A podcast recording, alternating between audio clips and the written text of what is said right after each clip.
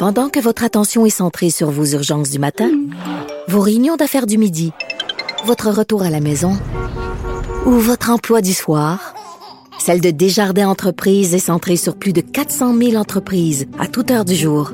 Grâce à notre connaissance des secteurs d'activité et à notre accompagnement spécialisé, nous aidons les entrepreneurs à relever chaque défi pour qu'ils puissent rester centrés sur ce qui compte, le développement de leur entreprise.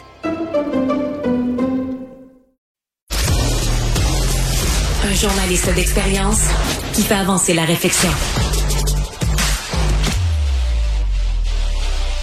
Philippe Vincent Foisy.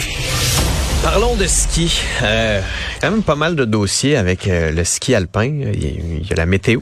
Commencer avec ça, puis après ça, on va aller dans les dossiers un petit peu plus compliqués avec Josée Cusson, directrice des communications à l'Association des stations de ski du Québec. Madame Cusson, bonjour. Bonjour, M. Foisy. D'abord, du côté de la météo, euh, la neige du week-end, l'hiver un peu en dents de à, à quoi ressemble l'hiver pour les stations de ski? Ben, l'hiver est, est, très, très, très, très beau. Euh, je vous dirais qu'en ce moment, avec les températures douces, les conditions de ski exceptionnelles, puis le beau cadeau que Dame Nature nous a fait pour la première semaine de relâche, euh, c'est vraiment euh, le plus beau de l'hiver, je vous dirais, en ce moment là, dans les stations de ski. Mais, mais le reste de l'hiver, est-ce que ça a vraiment été si beau que ça? Ben, on a commencé évidemment là avec la période du jour de l'an où on a eu beaucoup de pluie, donc c'est sûr que ça, ça l'a affecté euh, l'achalandage, mais euh, je vous dirais là, que, que depuis janvier, février, mars, euh, les conditions de ski sont vraiment superbes. On a eu beaucoup de bordées de neige au, sud, du, au nord du fleuve. Donc, ça se passe très bien. L'achalandage est au rendez-vous, puis les, stations de ski sont, sont très heureuses. Hum, est-ce qu'il y a des craintes par rapport à, je ne veux, pas un hiver en dents comme ça, avec de la pluie, ça coûte cher. Ça coûte cher produire de la neige, ça coûte cher entretenir les pistes. Est-ce que de plus en plus les stations regardent ça en se disant, OK, euh, est-ce qu'on va y arriver?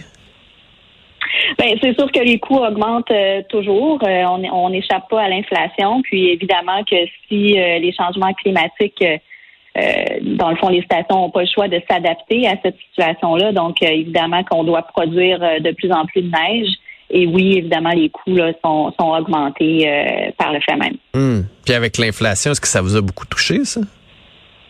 Euh, oui, c'est sûr. Euh, vous avez sûrement, euh, je ne sais pas si vous êtes un skieur, je n'ai pas eu la chance d'aller voir sur vos réseaux sociaux, mais dans le fond, c'est sûr que les, billets de ski, on a eu une augmentation comme à peu près tous les autres produits et services cette année.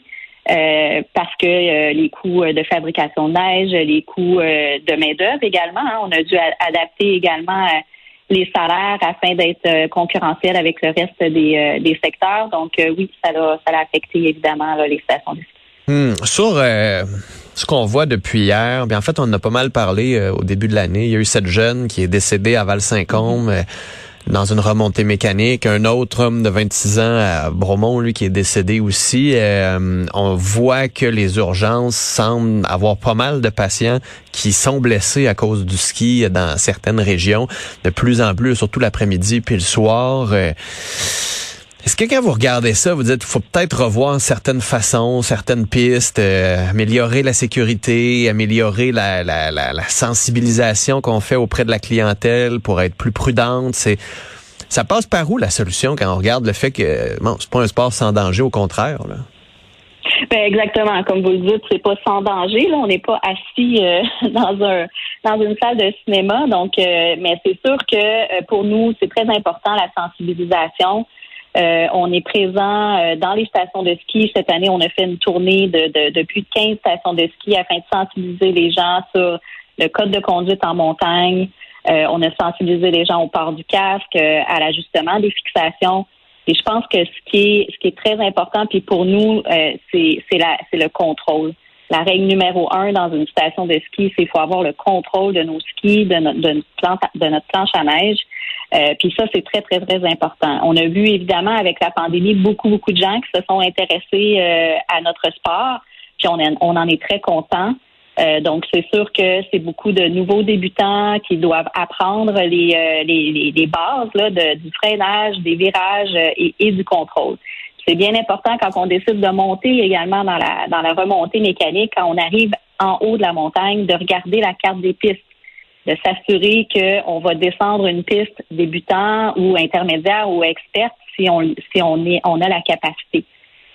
donc ça aussi c'est important, puis de, de, connaître nos limites également. donc ça aussi, quand vous dites là, en fin de journée, ben oui, ça peut arriver qu'en fin de journée on a les jambes un petit peu plus molles. Donc c'est important de savoir s'arrêter au bon moment également avant avant d'avoir une blessure. Hmm.